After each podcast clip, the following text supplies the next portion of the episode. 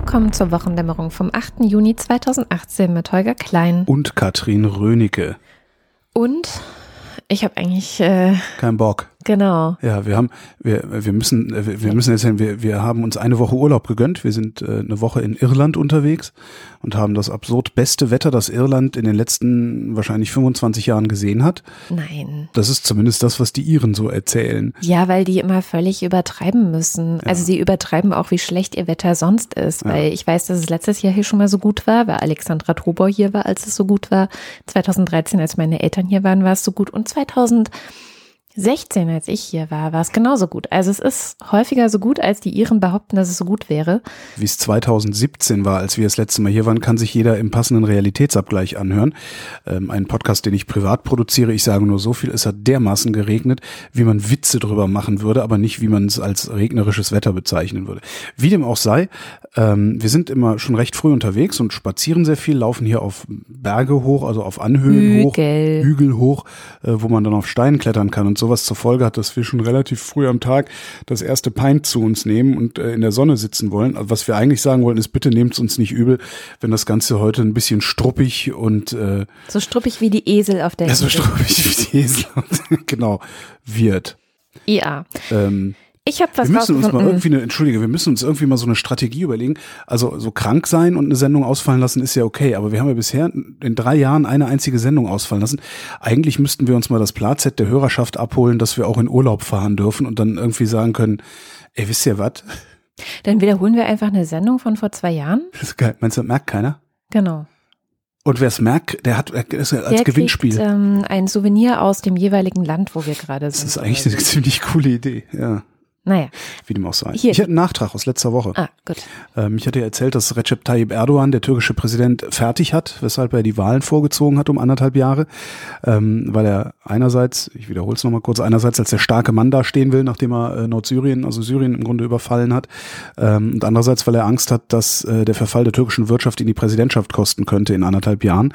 Ähm, jetzt habe ich, glaube bei der Tagesschau äh, einen, einen Witz äh, gefunden, beziehungsweise nicht so einen richtigen Witz, aber den Satz, den fand ich sehr schön, den wollte ich einfach nur mal mitliefern. Unter türkischen Ökonomen wird bereits gewitzelt, dass die Lira die einzig noch verbliebene Opposition im Lande sei. Ähm, weil ja praktisch es keine Widerworte gibt und alles total super und rosig ist in der Türkei Außer nach Erdogan. mit der Währung. Außer dass die türkische Lira 15 Prozent inflationiert hat zuletzt. Also das ist schon Komisch. richtig heftig, ja. Also die Türken können einem echt leid tun.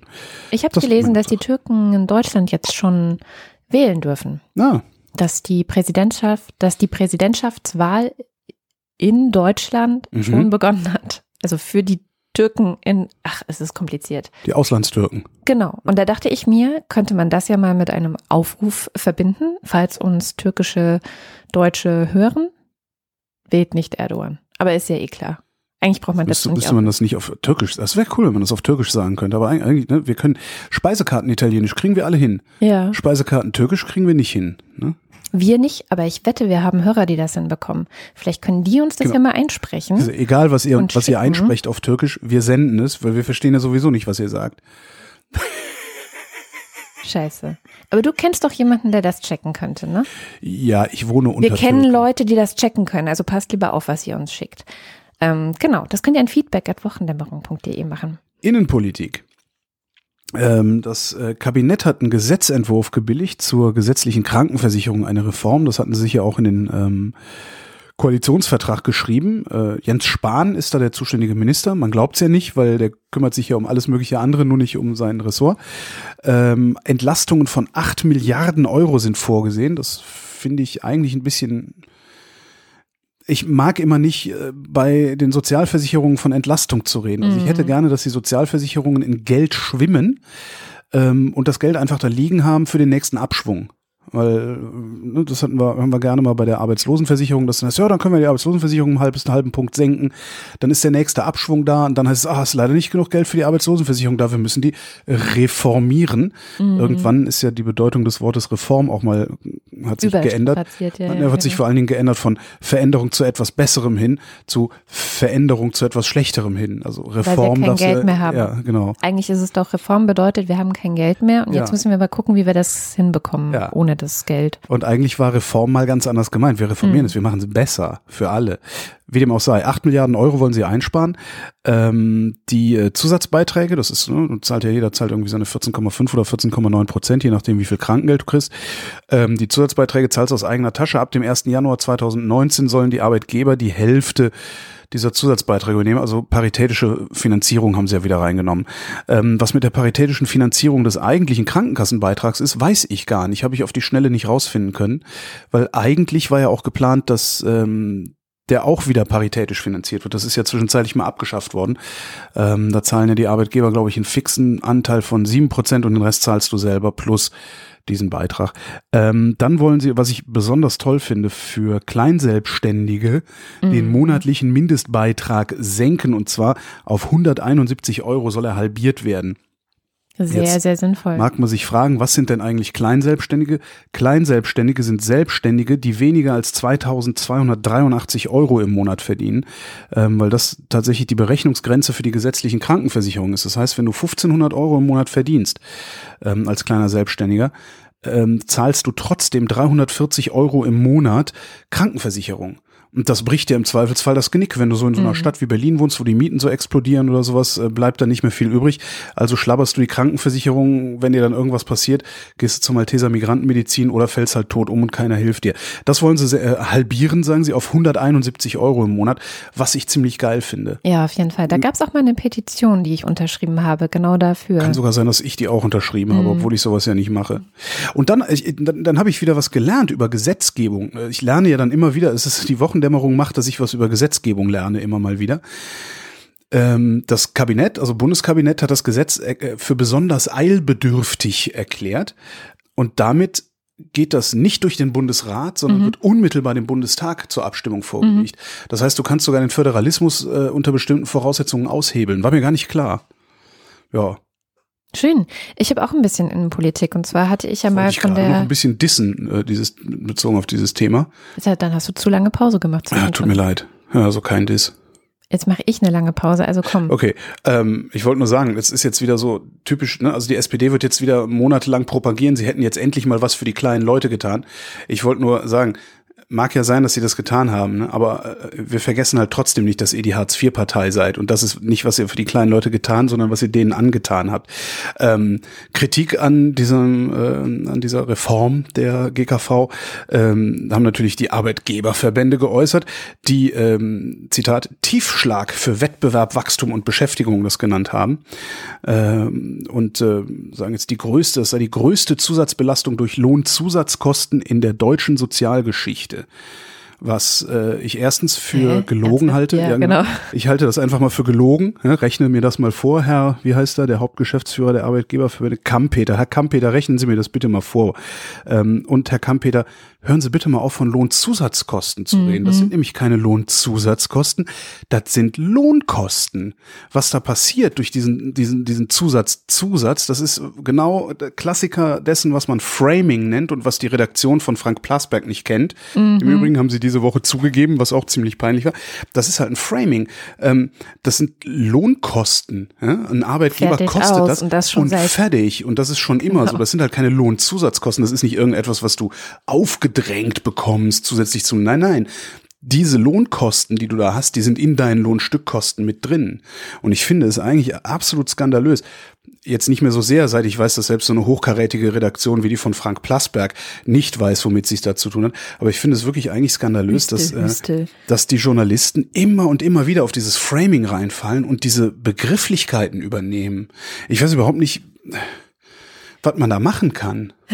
Immer wieder darauf hinweisen, dass sie das tun, bis sie es nicht mehr tun. Ja, aber checken. dir hört doch keiner zu. Ich meine, das können wir hundertmal in der Mir Wochendämmerung sagen. Keiner zu. Mir hören die Kollegen in der Redaktion, in der ich arbeite, vielleicht ein bisschen zu, aber selbst da hast du ja Genau, aber dann hast du so einen kleinen Wirkungskreis und kannst ja. noch auf den Schneeballeffekt hoffen und dann hat man ja noch, es gab einen sehr schönen Vortrag über Framing oh, auf der Republika 2017, den man da auch immer mal wieder empfehlen kann und sagen kann, okay, du verstehst nicht, was Framing ist. Hier, halbe Stunde, ja. YouTube-Video, ähm, Politikwissenschaftlerin erklärt das Ganze von vorne bis hinten hinterher. Wenn du dann noch Fragen hast, bitte wende dich gerne an mich. so. Ich habe einmal haben sie auf mich gehört, ich habe ein Interview mit Rainer Wendt verhindert. Jetzt du. Oh. Die Kohlekommission arbeitet. Du erinnerst dich, vor ein paar Wochen habe ich gesagt, dass es schwierig Die unnützeste wird. Kommission aller Zeiten, ja.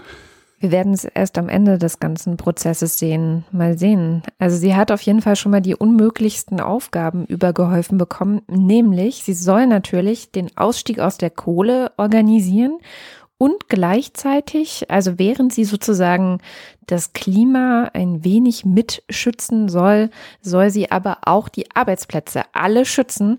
Und es wurde von Seiten der SPD schon klar gemacht, dass es natürlich nicht geht, dass wir aus der Kohle aussteigen, ohne dass die Arbeitskräfte, die dort ja sind, ähm, in zuverlässige äh, andere Arbeitsverhältnisse übergeführt werden. Und das soll die Kohlekommission von 31 Leuten schaffen, wo ich so denke, ja, Nee, wir brauchen keine Kohlekommission.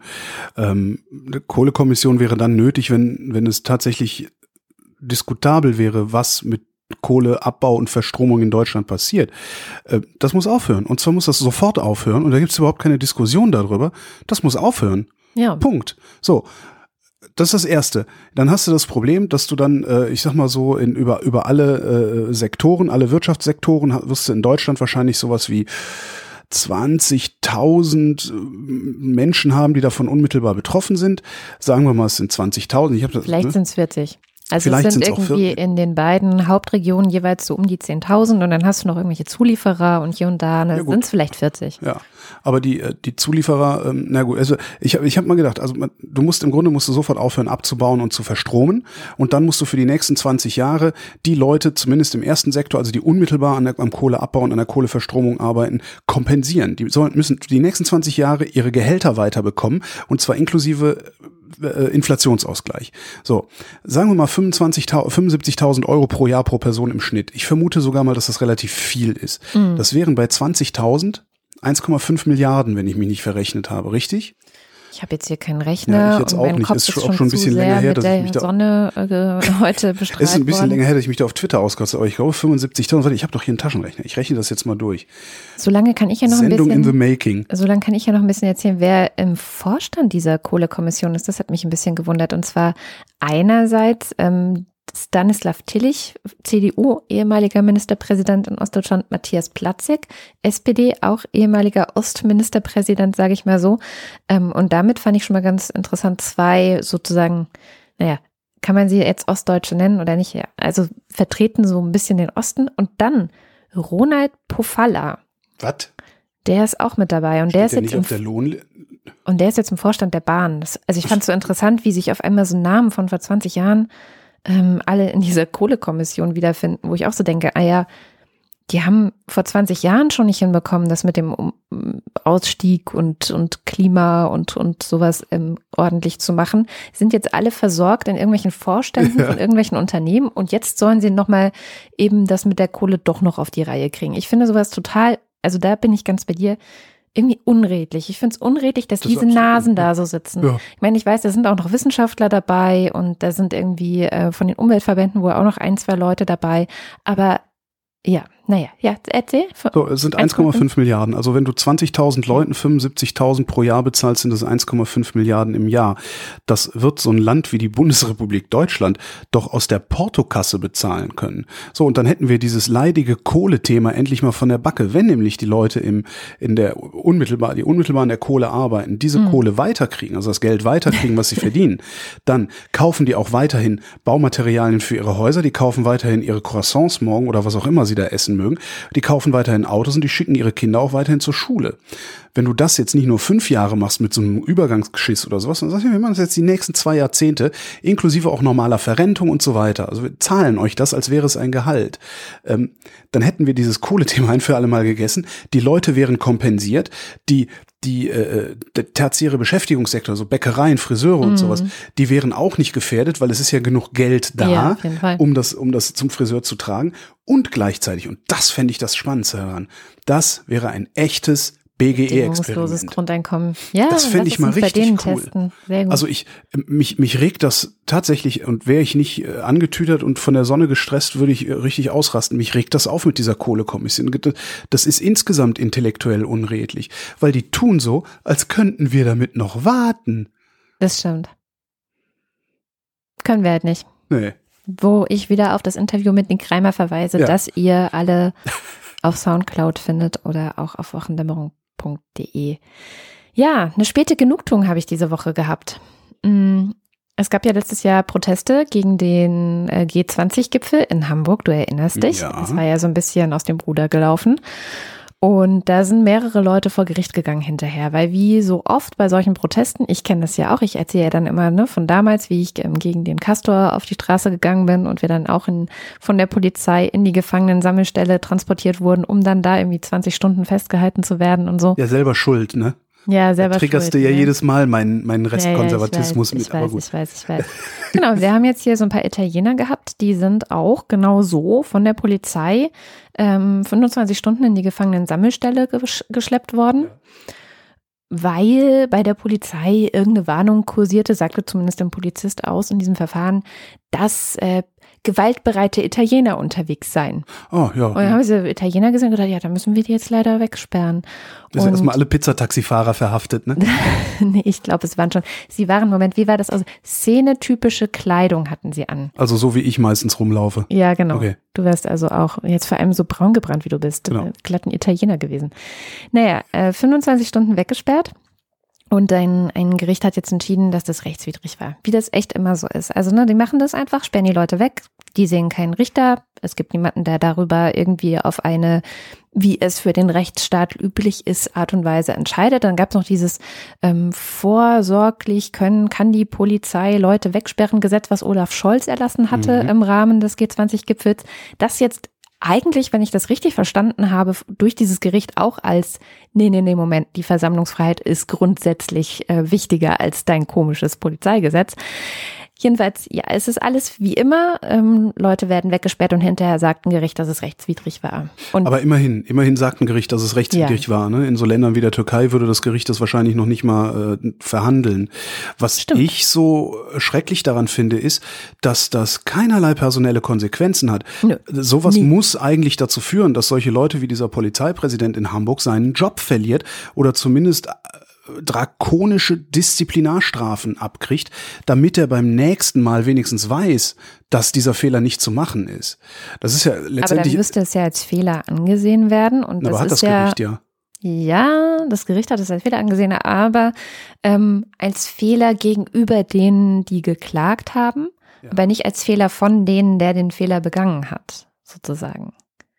Verstehe, Also dir da ist stehen Unrecht sozusagen, geschehen. da steht nicht, sozusagen ja, die verstehe, Exekutive Ja. nochmal unter einem besonderen Schutz und ja. Aber das wäre dann ja das, was man irgendwie regeln müsste. Also weil in dem Moment, wo, wo sich eine Polizeiführung derart rechtswidrig verhält, Mm. muss diese Polizeiführung ersetzt werden, weil die können dann ganz offensichtlich ihren Job nicht.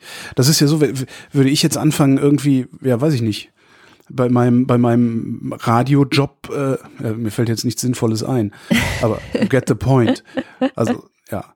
Aber dass es verhandelt wird, finde ich gut. Und dass Ja, es ein Urteil ja. gibt, finde ich auch gut. passiert äh, aber was ich hinterher schade, ja. immer wieder, also das ist hinterher eigentlich so eine so eine Art, ähm, ja, wie nennt man das denn, Ritual. Äh, oh, guck mal, Proteste, ah, guck mal, Leute weggesperrt, ah, guck mal, wir gehen vor Gericht, ah, guck mal, wir bekommen Recht. Es ist echt immer das Gleiche. Und ich, ich frage mich halt, äh, dieses Ritual, kann man das nicht, also ich, ja, es Ja, nützt das, halt das, irgendwie du hast nicht, das ne? Ritual noch nicht ganz zu Ende dekliniert. Sagt Hm. man dekliniert? Hm. Noch nicht ganz zu Ende erzählt, weil am Ende dieses Rituals steht, eine- steht eine Verschärfung der Polizeigesetze, sodass so ein solches Fehlverhalten im Zweifelsfall beim nächsten Mal legal ist. Ja, aber das haben sie ja nicht geschafft. Also er hatte ja ein, also Olaf Scholz hatte damals ja das Polizeigesetz irgendwie extra dafür verschärft. Ja. Da hat jetzt aber das Gericht gesagt, nee, nee, so nicht. Also Okay. das könnt, könnt ihr damit jetzt nicht rechtfertigen, weil wir haben hier Versammlungsfreiheit in Deutschland und die wiegt schwerer, egal was ihr da für Gesetze erlasst. Okay. Also da kommt es ja dann auch immer drauf an, welches Recht wiegt Ja. schwerer und was ist irgendwie gerade wichtiger und steht im Vordergrund und sowas entscheiden dann halt die Gerichte. Ich hatte jetzt dieses äh, bayerische Polizeistaatsgesetz gerade so im Hinterkopf und dachte, ja klar, wenn du dann sowas hast, kannst du halt beliebig um dich rumholzen und hinterher sagt auch kein Gericht mehr, das war rechtswidrig, weil steht ja im Gesetz. Ich glaube schon, also da bin ich auch noch gespannt, was da kommt, wenn diese Bayer, wenn die Bayern dieses Polizeigesetz ähm, anwenden, sag ich mal, und dann die ersten Kläger dagegen kommen, bin ich wirklich auf dessen Verfassungsbestand, äh, also inwieweit du das vor dem Verfassungsgericht halten kannst überhaupt, sehr gespannt, weil ich glaube, du kannst es nicht halten. Also viele Bestandteile davon sind so hochgradig diskriminierend und Rechtsstaat unterminierend. Das kann eigentlich nicht von Bestand bleiben. Also Aber wenn es dann Zeit. trotzdem, wenn es dann trotzdem mal zwei, drei Jahre äh, durchgeführt wurde, wie es da steht, haben sich die Beamten daran gewöhnt, es so durchzuführen und ihn dann wieder auszutreiben, sich zu verhalten, wie sie sich die letzten drei Jahre verhalten haben, was für sie ja sehr komfortabel war. Für einen Polizisten ist ein Polizeistaat immer eine sehr komfortable Angelegenheit. Ähm, das dann wieder aus den Menschen rauszukriegen, es äh, wird dann umso schwerer. aus den Menschen, nicht nur aus der Polizei, sondern auch aus den Menschen, die in Bayern unter diesem Gesetz leben müssen und jetzt Angst haben. Stimmt, du hast ja unter so, so, so einen vorauseilenden Gehorsam Ja. gelernt, Genau. den du dann wieder ablegen Und müsstest. zum Beispiel, zum Beispiel in diesem ganzen ähm, äh, psychologischen Bereich. Also ähm, wenn, wenn du jetzt irgendwie, keine Ahnung, du bist verrückt, egal auf welche Art und Weise. Ich nehme jetzt mal dieses schlapsige Wort verrückt, ja. Also du hast irgendeine Macke. Ja. Plemplem. Und normalerweise würdest du jetzt vielleicht ähm, zum Psychiater gehen und sagen, hallo, ich ähm, glaube, ich bin verrückt, diagnostizieren Sie mich doch mal und vielleicht geben Sie mir auch noch Medikamente.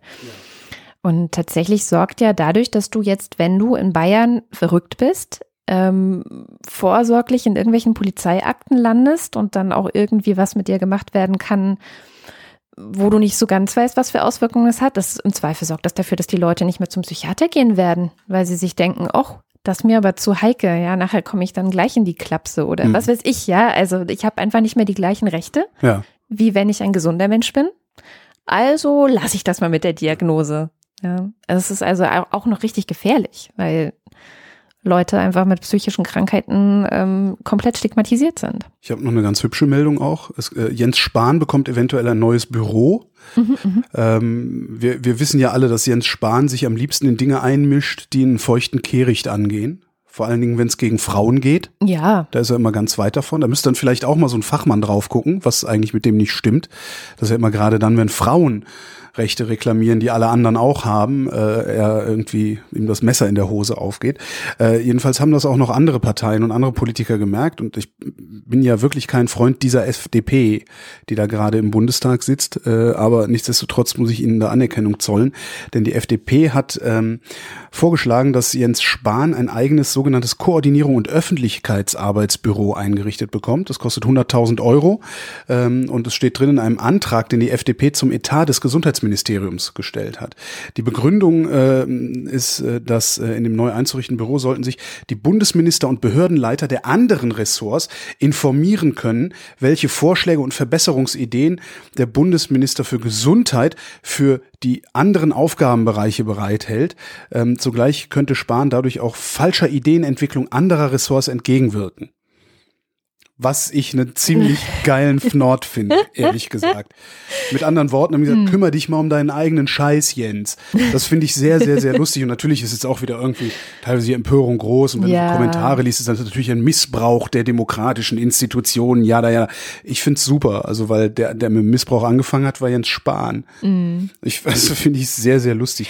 Was jetzt, die Tagesschau hat dann mal geguckt, wann hat der eigentlich das letzte Mal reingeredet? Stellt sich raus, vor acht Wochen. Habe ich, mich, hab ich mir gedacht, so, haben Frauen seit acht Wochen keine emanzipatorischen Forderungen mehr gestellt? ähm, also anscheinend nicht, nein. Also ich weiß. Das letzte war 2018, äh, 2019a, ne? Äh, Ja, genau, der Okay. 219a, das geht ja auch immer noch weiter. Also zumindest in meiner Filterbubble passiert da weiterhin noch was und die Mhm. Frauen, die ich so kenne, kämpfen weiterhin dafür, dass der abgeschafft wird, aber dazu verhält sich Jens Spahn halt einfach nicht mehr. Ich glaube, das ist so gerade der Stand der Dinge. Wo du gerade Empörungen gesagt hast, ich finde ja ganz interessant zu beobachten, wie von Irland aus deutsche Empörung aussieht. Und ich muss sagen, ich beömmel mich echt richtig darüber. Also von hier aus ist es nochmal anders. Wenn man selber irgendwie da ist und auch viel zu viel Zeit irgendwie mit Medien verbringt. Mit deutschen? Ähm, mit deutschen Medien. Achso, ich dachte mit deutschen Verbrechen und mit deutschen und Medien. Okay. mit deutschen und deutschen Medien und äh, auch deutsche Social Media gerade, also so eine Twitter. Und hier, weiß nicht, bist du den ganzen Tag unterwegs, dann schaust du mal am Abend kurz auf Twitter rein und wunderst dich, dass Leute darüber diskutieren, ob es die Menschenwürde von äh, Alexander Gauland ähm, irgendwie angreift, wenn man ihm die, die, die Klamotten klaut. Nee, Während ich er glaube, es ging ist. darum, dass man, wenn man ein Foto von, von ihm in Badehose irgendwo zeigt.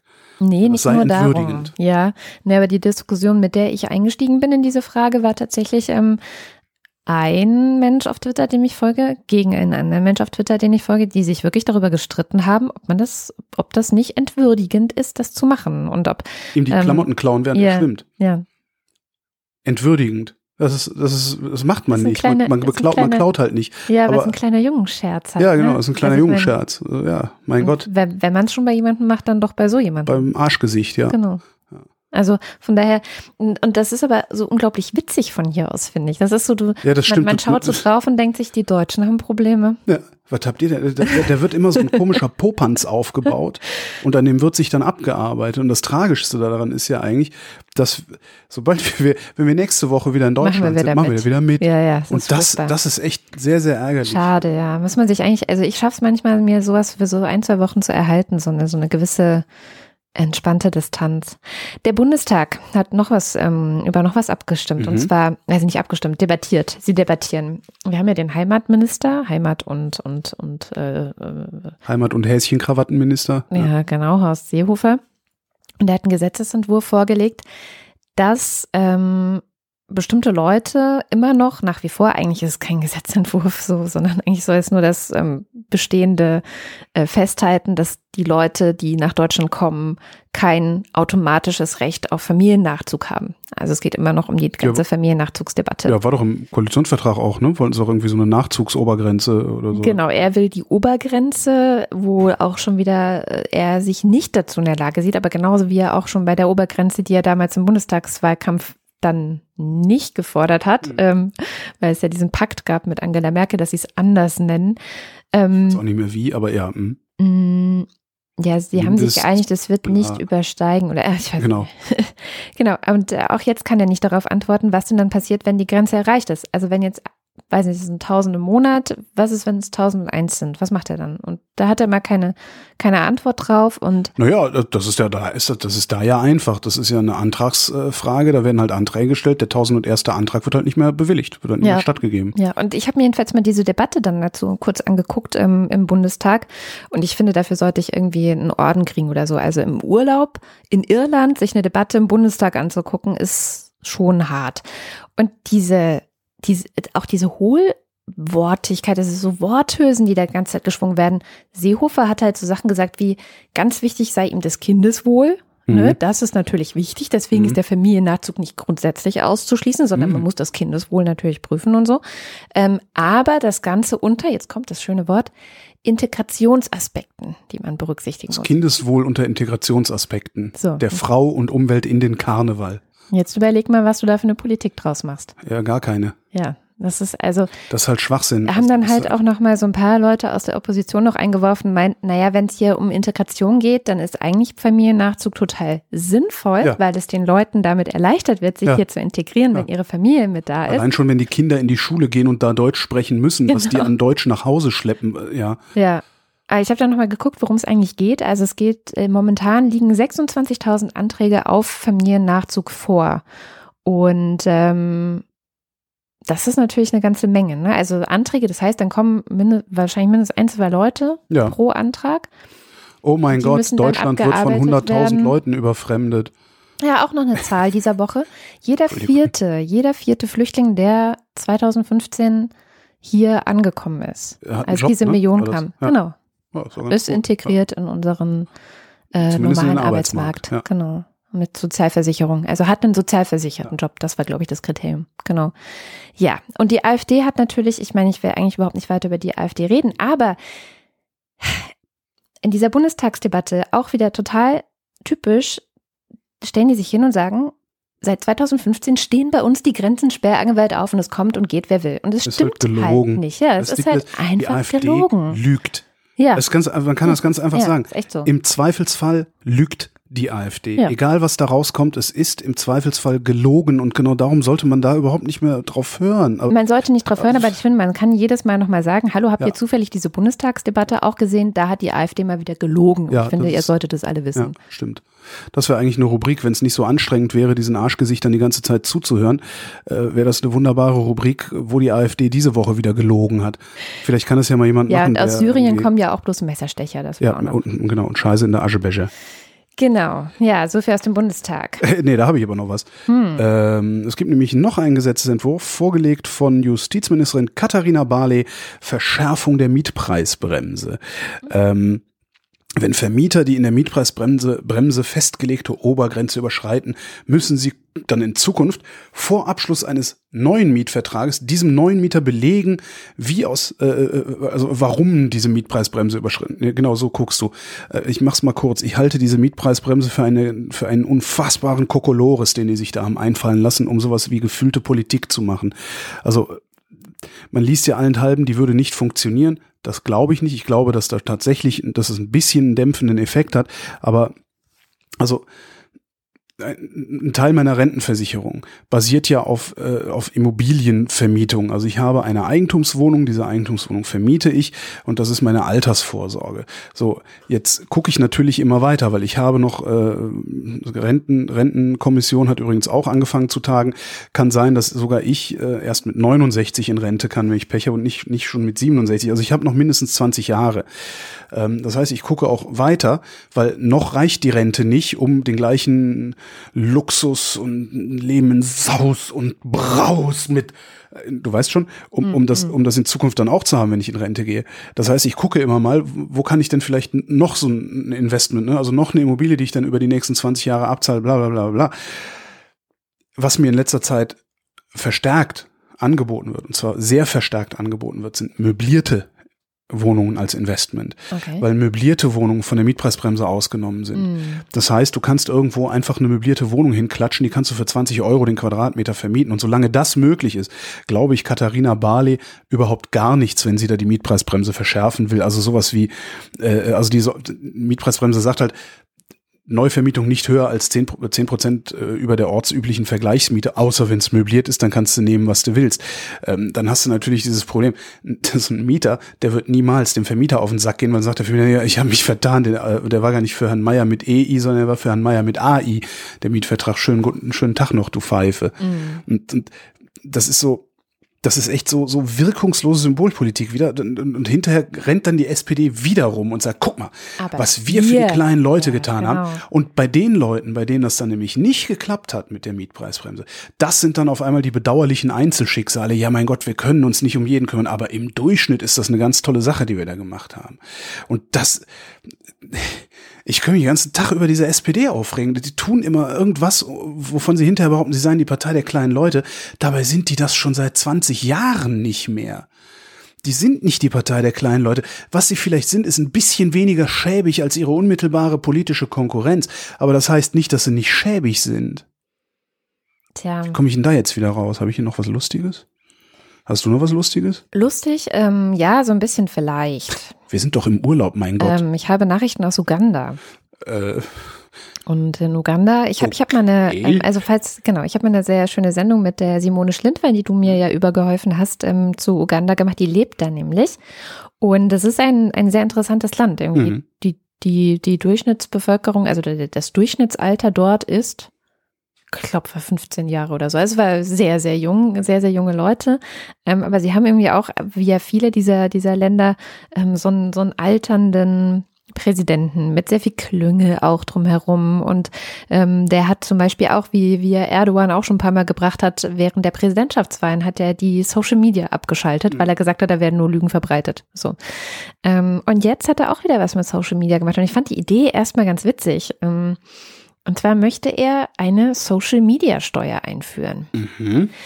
Er möchte, weil er der Meinung ist, und ich finde die Argumentation ganz geil, Social Media ist nur dazu da, Gerüchte zu verbreiten. Ja. Und es kostet den Staat im Zweifel Geld und Zeit.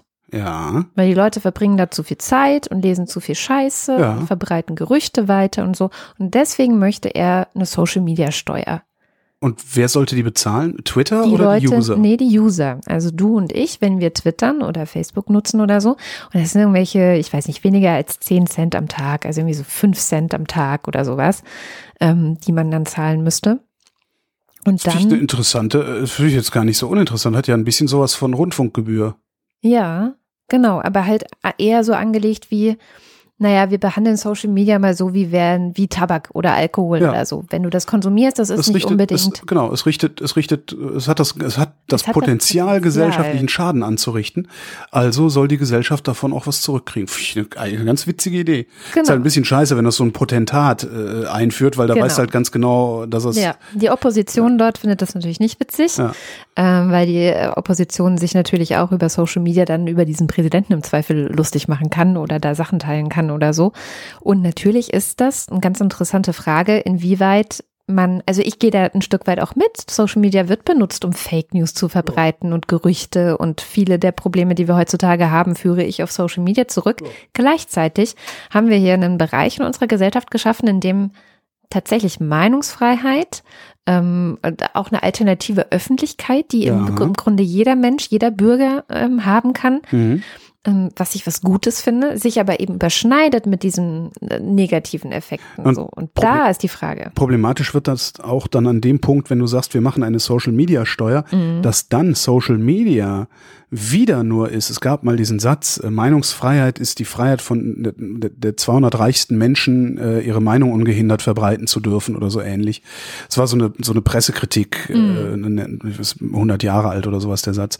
Ähm, und genau da kommst du dann ja auch wieder hin, in dem Moment, wo du es Social Media gegen Geld machst hast du wieder nur, das ist Social Media wieder nur der Kanal für diejenigen, die sich leisten können, ihre Meinung darüber zu verbreiten. Alle, die sich das nicht leisten können, werden dann halt wieder nicht gehört.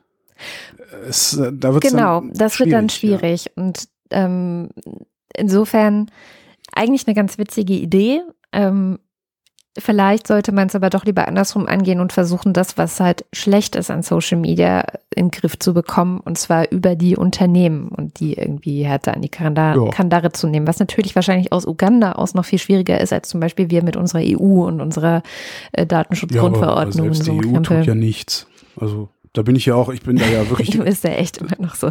Ja, ich, ich bin, ich, ich bin da auch echt gnadenlos. Ich sag, ich sag die ganze Zeit schon, äh, Social Media Dinger ab einer bestimmten Größe, also, also eine Größe wie Facebook, wie Twitter, wie Instagram oder weiß der Geier was, presseähnlich. Das sind presseähnliche Erzeugnisse. Da muss ein Verantwortlicher im Sinne des Presserechts hin und der kommt im Zweifelsfall in den Knast.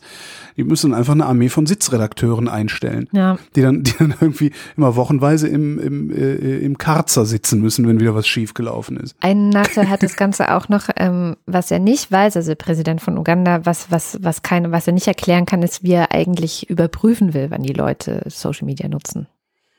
Ja, das machst du dann halt, sage ich ja, Rundfunkbeitrag, das machst du halt flächendeckend. Jeder, Ja. der ein Handy hat, muss das halt bezahlen. Genau. Aber dann läuft es nicht mehr pro Tag. Ich Aber habe, ich habe eine Meldung aus der Welt der Wissenschaft und ich habe ein wissenschaftliches Experiment mitgebracht. Also ich, wenn, wenn wir noch Zeit haben. wir haben noch ungefähr vier Minuten. Okay, also erstmal die Meldung aus der Welt der Wissenschaft. Ähm, ich vermute mal, die meisten kennen den sogenannten Marshmallow-Test. Ich kenne ihn, ich kenne ihn.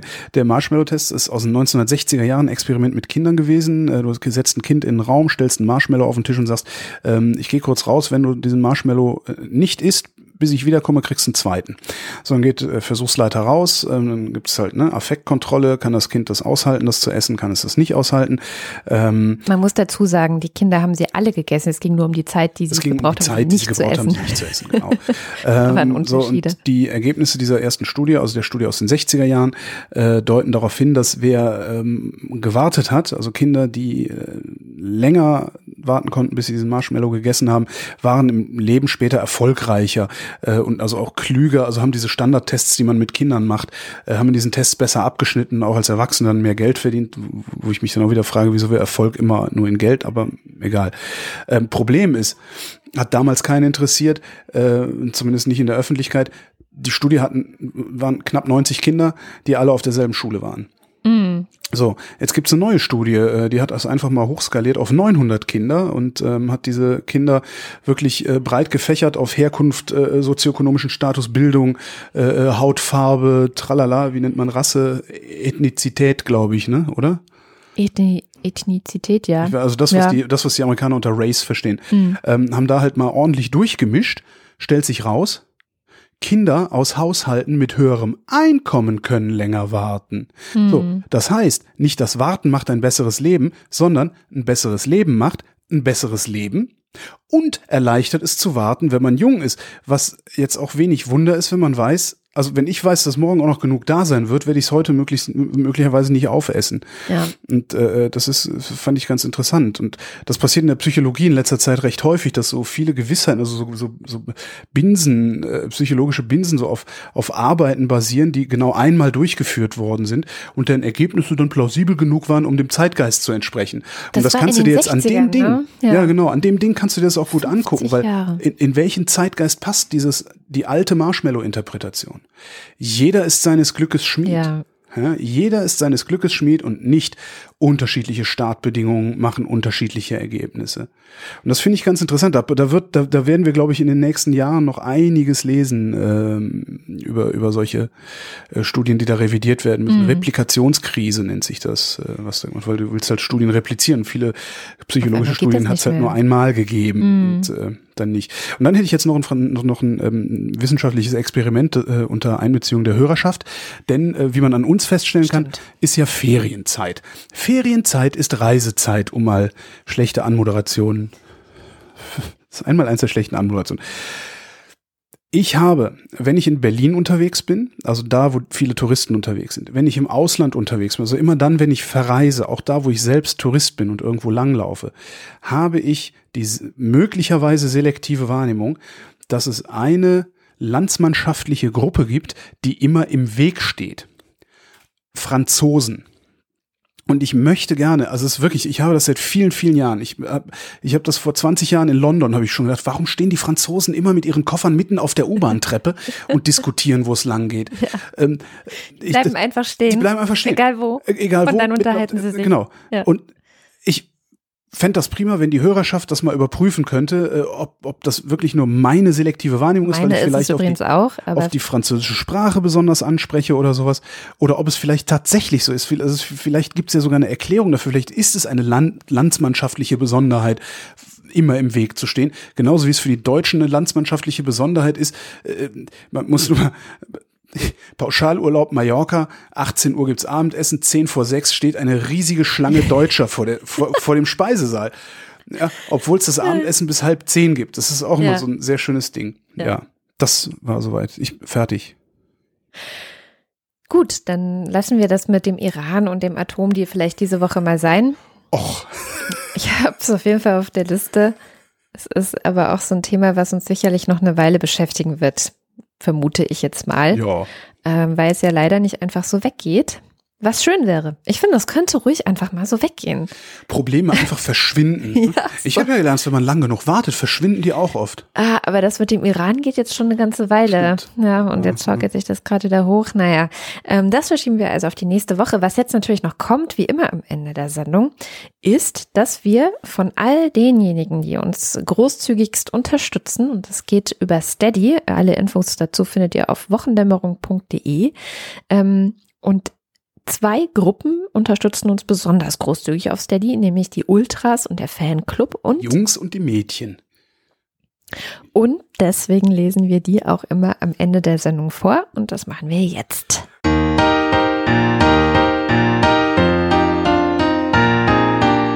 Ultras, Reto di Ciotto Isolabella, Roger, Roger Eberling. Christoph Etzel. Der hat sich aber auch ganz geschickt direkt an die erste Stelle hochkatapultiert irgendwie, Wie ne? denn eigentlich? Ja, der war früher im Fanclub und dann hat er jetzt irgendwie aufgestockt, nachdem du gemerkt hast, dass er dich mit seinem ähm, Amaro gefnordet hat. Ja, Und irgendwie ist er tatsächlich äh, ist jetzt von, von, von Einfach vom Alphabet her her. Ah, ja, ganz klar. gleich als erster.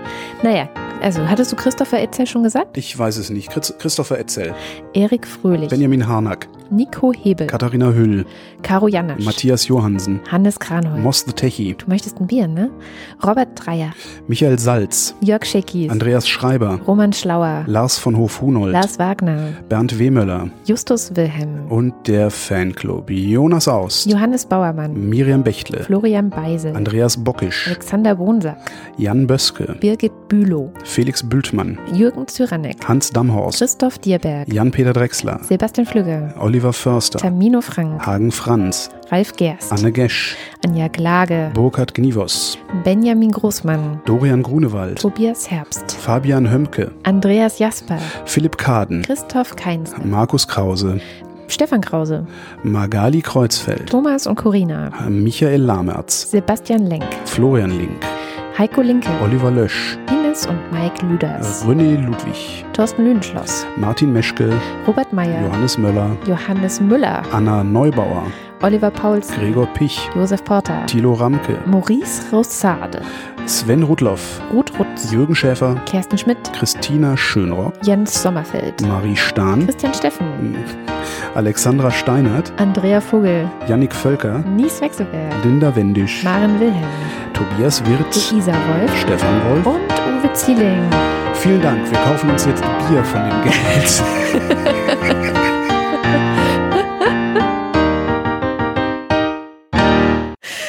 Und das war die Wochendämmerung vom, was war nochmal das Datum? 8. Äh, Juni 2018 aus Innischmoor. Wir hören uns nächste Woche wieder, wenn wir wieder normal berlinerisch, deutsch und zuverlässig sind. Bis dahin. Tschüss.